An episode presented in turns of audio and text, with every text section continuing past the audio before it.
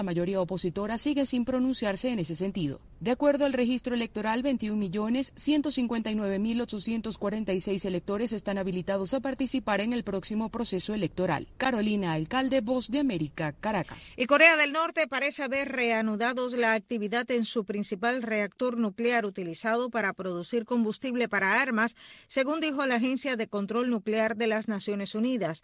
Pyongyang ha amenazado abiertamente con ampliar su arsenal nuclear en medio de un estancamiento en los contactos diplomáticos con los Estados Unidos sobre su programa nuclear.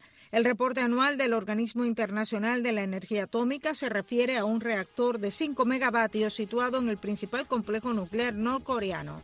Hasta que las noticias sigan en sintonía con nosotros en Radio Martí, le acompañamos Teudi Giró y Ariane González.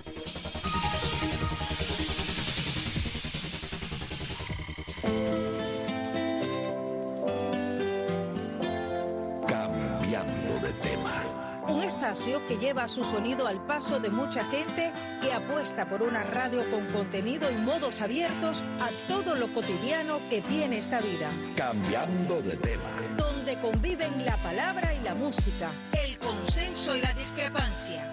Cambiando de tema. Bienvenidos una vez más a Cambiando de tema, un programa de Radio Matí donde se abarcan temas diversos. La historia siempre está presente, sobre todo la historia de los hispanos aquí en los Estados Unidos. Por eso siempre nos enseña nuestro amigo Fran de Barona. Fran, gracias como siempre. Pues gracias por tenerme una vez más en tu programa y la semana pasada estábamos hablando de un estado que tiene una herencia hispana extraordinaria, que es California. Pero ahora vamos a dejar a California para hablar de otro estado que también tiene una gran influencia hispana, que es Alaska. Wow. Aunque la gente piensa que no, mucha herencia hispana también en Alaska, está con nombre, ¿no? Sí. Hay partes de Alaska que tienen nombre en español, que habían sido bautizados por españoles, ¿no? Bajo, bajo la corona española. Y bueno, hablamos también, eh, comenzamos a describir un poco Alaska, que fue Catalina de Rusia, que envió a un danés, Pitos Bering, a descubrir y explorar estos territorios al nordeste de América, en un viaje que dio de 1725 a 1630 y Bering descubrió un estrecho que divide Alaska de Rusia y hoy en día se conoce como el estrecho de Bering, o sea, dio su nombre a este estrecho que separa a Rusia de lo que hoy en día Estados Unidos. Sí. Y bueno, entonces, bueno, seguimos hablando de todo esto, que eso alarmó a los virreyes de, de Nueva España, hicieron muchísimas expediciones a Alaska para tratar de que Alaska no se la cogiera a Rusia. Así es, así que vamos a seguir aprendiendo de ese territorio que a veces nos resulta un poco inhóspito, ¿no? O, incluso peligroso por los animales que viven allí, pero muy interesante, Frank. La primera expedición eh, que mandó España fue de un marino que se llamaba Bruno de Ezeta, que nació en Bilbao, España, y murió en España también y este fue un oficial naval que exploró la costa del Océano Pacífico de los estados actuales de California, Oregón y Alaska. Y fue enviado junto con otro marino español que se llamaba Juan Francisco de la Bodega y Cuadra por el virrey de Nueva España, Antonio María de Bucareli, para defender la soberanía española en estos territorios. Y este otro marino muy famoso, por cierto, Juan Francisco de la Bodega y Cuadra, su apellido Cuadra fue el primer nombre que tuvo esta isla canadiense que se llama Vancouver hoy en día. Pero anterior a Vancouver se llamaba Cuadra, una isla canadiense enorme, la cual yo he visitado. Sí, señor, muy y Este, eh, Juan de la Bodega y Cuadra nació en Lima, Perú. Era un criollo, ¿no? Como le decían los españoles que nacían en las Américas. Él nació en 1744 y falleció en México en 1794 y él navegó desde el puerto de San Blas de México entre 1774 y 1788 explorando la costa nordeste de América por el Océano Pacífico desde México hasta Alaska. Él salió de este puerto mexicano que se llama San Blas con una fragata llamada Santiago y una goleta sonora de 36 pies. Eso no es nada. Nada, nada. Aquí hay muchísimos barcos en Miami, muchos más grandes de 36 pies. Bueno, él desembarcó en lo que hoy es el estado de Washington, no la capital, sino el estado de Washington, los indios de la zona mataron a algunos marineros, pero antes de partir tomaron posesión de la tierra y dos misioneros, Miguel de la Campa y Benito Sierra, erigieron una gran cruz, obviamente tratando de implantar el principio del cristianismo en el estado de Washington y también en la soberanía española. Debido a una plaga de escorbuto, cosa que era famosa en esa época. Además, la eh, temperatura Bruno propicia. tuvo que regresar al virreinato de España, o sea, a México. Y el otro que venía con él eran dos, Bruno de Zeta.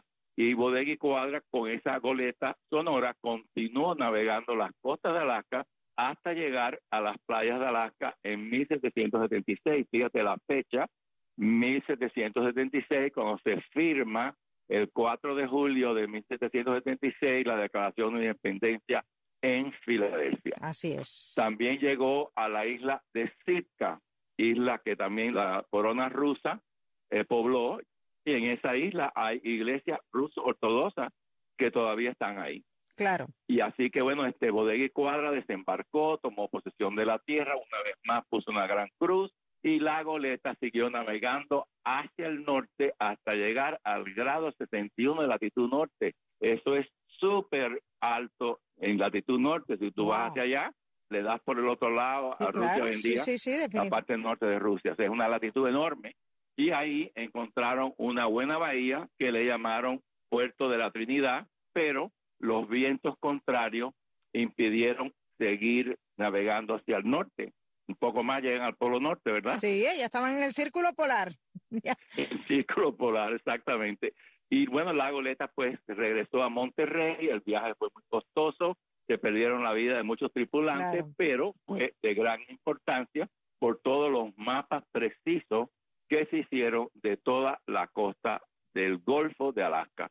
Y esos mapas ayudaron a futuras expediciones a Alaska porque los españoles siempre llevaban a alguien que conocía geografía, que era cartógrafo en esos barcos, y al mismo tiempo que descubrían nuevas tierras, trazaban rutas también y mapas. Otro español que navegó en esta tierra se llamó Salvador Fidalgo López García, que nació en Cataluña y falleció en México en 1803, bueno, cuando México era parte de España, el virreinato no es España, y Salvador Fidalgo fue un marino recordado por haber realizado varios viajes de exploración a las costas de Alaska y la costa de Canadá, la provincia canadiense que se llama hoy en día Colonia Británica. Y el 3 de febrero, él zarpó en 1790, fíjate la fecha, ya Estados Unidos estaba ya independiente en esa época, las 13 colonias eran 13 estados en 1790 y él también salió del puerto de San Blas con tres embarcaciones comandadas por el teniente de navío Francisco de Elisa para comprobar si en la actualidad Alaska y Columbia se habían establecido los rusos. Él era el capitán del paquebote llamado San Carlos y escribió un diario de la expedición. Por eso es que sabemos todas estas cosas, porque los españoles, aparte de ser buenos cartógrafos, escribían todo lo que hacían y esos documentos los tenemos y basado en esos documentos, bueno, yo estoy narrando estas historias porque he leído las historias estas también, ¿no? en el libro. Claro, las vicisitudes además que se padecieron, porque tenemos que hablar que en esa zona las temperaturas, incluso en verano, son temperaturas frías y enseguida se hiela, ¿no? Ya prácticamente en el mes de agosto tienes que ponerte un abrigo bastante gordo porque hay frío y llega el momento donde oscurece muy temprano u otros momentos donde prácticamente no anochece. Es una situación bastante diferente a lo que habían vivido habitualmente este tipo de exploradores. Bueno, este marino español, Salvador Fidalgo, desembarcó en lo que hoy en día se llama las Islas del Príncipe Guillermo y después de explorar la costa tomó posesión del territorio a nombre de España, llamó Bahía de Córdoba al llegar al 70 grados de latitud norte. Y nosotros hablamos con detalle de este marino español, Luis de Córdoba y Córdoba, que fue capitán general de la Armada y gracias a él derrotó a muchas flotas inglesas que iban a ayudar a las 13 colonias británicas en guerra y gracias a él nunca llegaron a dar ayuda a los ingleses y por eso gracias a él derrotó todas estas flotas inglesas pues las 13 colonias se independizaron. Y entonces él en homenaje a este hombre nombra Bahía de Córdoba al llegar a 60 grados de latitud norte. Entonces, fíjate, cuatro años después, ya los ingleses comenzaron a explorar esa área y el capitán británico George Vancouver, que es el que le quita el nombre Cuadra a la isla canadiense que hoy en día se llama Vancouver, pero que anterior a Vancouver se llamaba Cuadra, él navega por esas mismas aguas y o por supuesto eventualmente borran el nombre Cuadra cuando Inglaterra se posesiona de esa isla enorme y le dan el nombre de Vancouver, a este capital. Pero también se mantiene hoy en día el nombre de Puerto Valdés, que fue bautizado por Fidalgo. Valdés era un ministro de la Marina Española que se llamaba Antonio Valdés y hoy en día tenemos una ciudad en Alaska, un puerto en Alaska, bien al norte, que se llama Valdés, nombrado en honor a un ministro de la Marina Española llamado Antonio Valdés. De regreso a México, Fidalgo se encontró unos balleneros rusos, pescaban ballenas también en esa área y se enteró que trabajaban para una compañía en San Petersburgo, Rusia, que se había establecido en Alaska de hacía tres años. Bueno, este Fidalgo continuó navegando hacia el sur y visitó otros lugares rusos de Alaska porque ya los rusos se habían metido ahí. Sí, se habían posicionado, claro. Vertical, vertical, ágil, preciso, preciso, lo más próximo a ti. Cambiando de tema. Está en sintonía con Cambiando de tema, un programa variado aquí en Radio Martí. Ahora te voy a hablar de un personaje favorito mío que he escrito un artículo publicado, te lo voy a mandar independientemente a lo que estamos hablando hoy para que lo tengan, porque es algo tan importante, es un sacerdote que tuvo que ver mucho con California, con la isla de Vancouver, que vamos a hablar de ella ahora, y con Cuba, y sobre todo donde yo nací en Camagüey, que es un santo camagüeyano también, yo he escrito sobre él, lo estamos tratando de ser santo de la Iglesia Católica, y es el padre Valencia, así se conocía, ese no era su nombre, su nombre era José de la Cruz Espí, pero nadie le dijo nunca ese nombre, lo conocían con el padre, con el nombre de padre Valencia, porque nació en Valencia, España, y la gente entonces le llamaba por el nombre de donde había nacido. José de la Cruz Espí, padre Valencia, nació en Valencia en 1773 y murió en una humilde celda en el hospital de San Lázaro en la ciudad de Santa María del Puerto del Príncipe, que hoy llamamos Camagüey, y murió el 2 de mayo de 1938 a la edad de 75 años.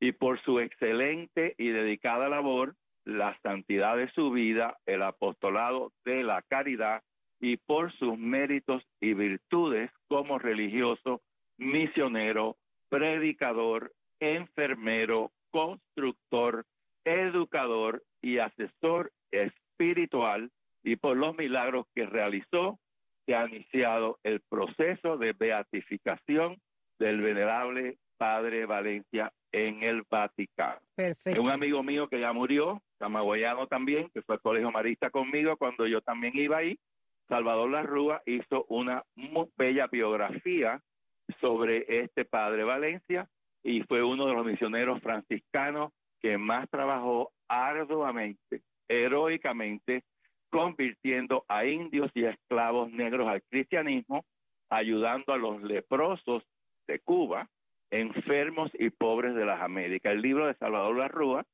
se llama Fray José de la Cruz Espí, el Padre Valencia, su vida y su obra, un testimonio del heroísmo que lo publicó mi amigo y me regaló el libro y me lo dedicó en el 2004. Genial. José de la Cruz Espí, padre de Valencia, estudió los escolapios de Valencia y tomó el hábito de la orden franciscana a los 14 años en 1777.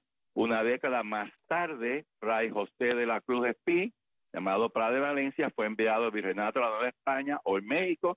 Estudió como muchos otros franciscanos en el Colegio Apostólico de San Fernando, hoy México, y se ordenó sacerdote en 1787, mismo año que se firma la Constitución de los Estados Unidos de 1787, para más o menos que la gente tenga idea de la historia de lo que está ocurriendo en las otras partes de Estados Unidos, ¿no? Al otro lado, en la otra costa. Y él fue destinado a una región que había minas en lo que es México hoy en día, se llamaba Virreinato de España, en esa época, y le dolió ver la miseria y los sufrimientos de los indígenas mexicanos en las minas y les consiguió mantas para que se abrigaran y otros utensilios aparte de predicar la doctrina cristiana.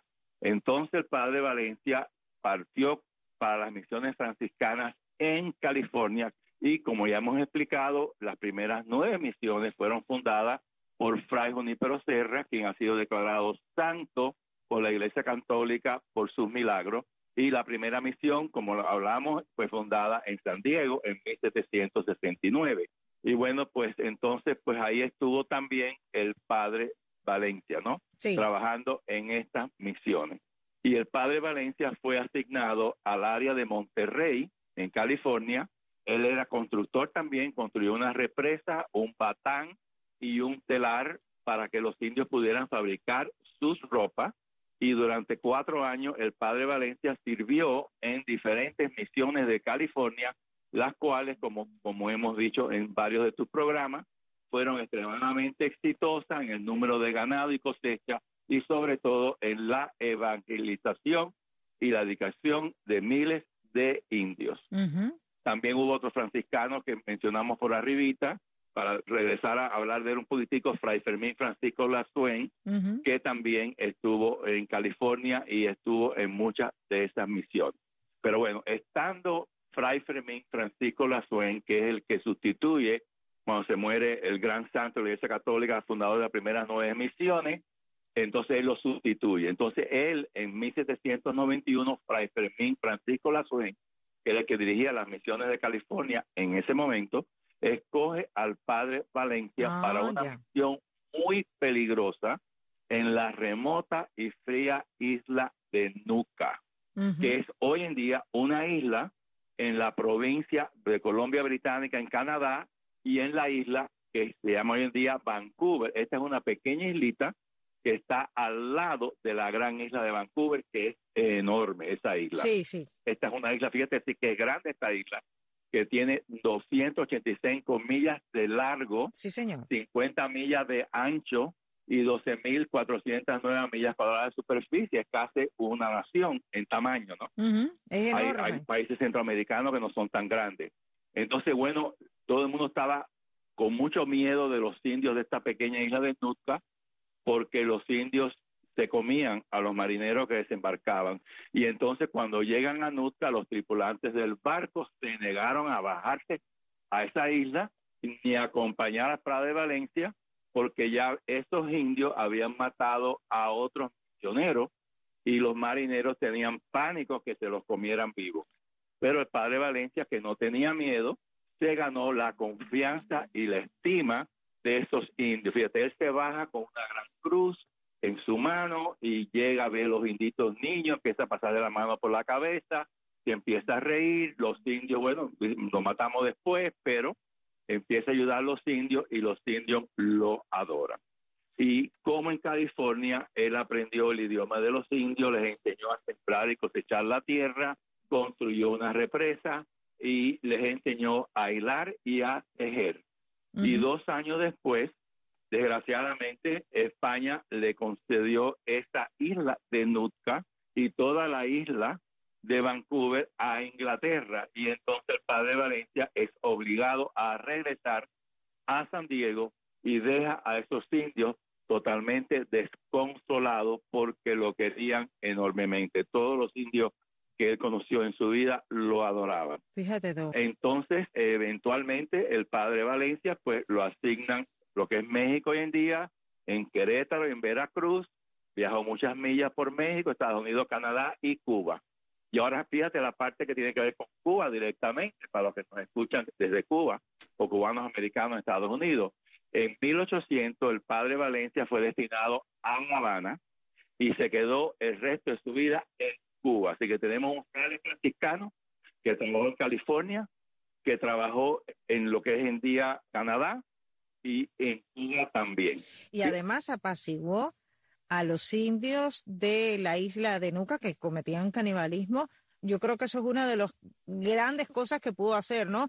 Además de la evangelización y de toda la caridad que él repartió por el mundo. Y este es uno de los grandes ejemplos de que con amor todo se puede lograr, Frank. Así es, y él en lo primero que hacía era aprender el idioma de los indios.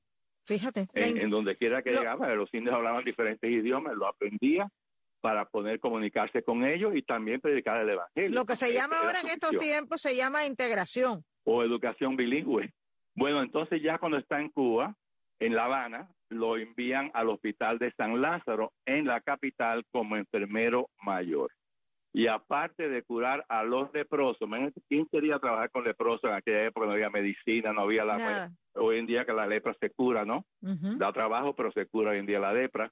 Y él, mientras curaba a los leprosos en La Habana, el hospital de San Lázaro, visitaba los ingenios cerca de La Habana, porque ahí habían esclavos negros recién llegados de Cuba, de África, y ahí él trataba de convertirlos al cristianismo y tratar de que no los abusaran mucho, que era los esclavos siempre se han sido abusados en todos los lugares. Sí. Bueno, nueve años después de estar en La Habana, lo trasladan a lo que es la ciudad de Trinidad, la bella ciudad de Trinidad de Cuba, y ahí decide reconstruir una iglesia y el convento de San Francisco, pero él no tenía un centavo.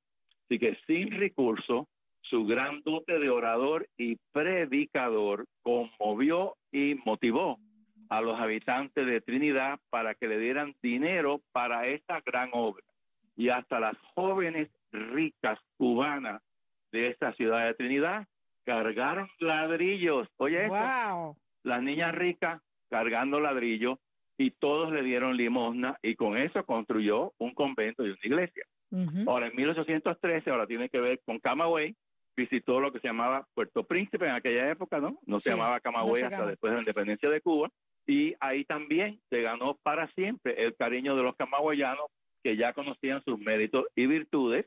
Luego regresó a Trinidad para terminar la iglesia del convento de San Francisco y al otro año, 1814, año en que derrota a Napoleón en la batalla de Waterloo, para hablar también de historia, se establece en Puerto Príncipe y ahí vivió el resto de sus 25 años de vida en Camagüey.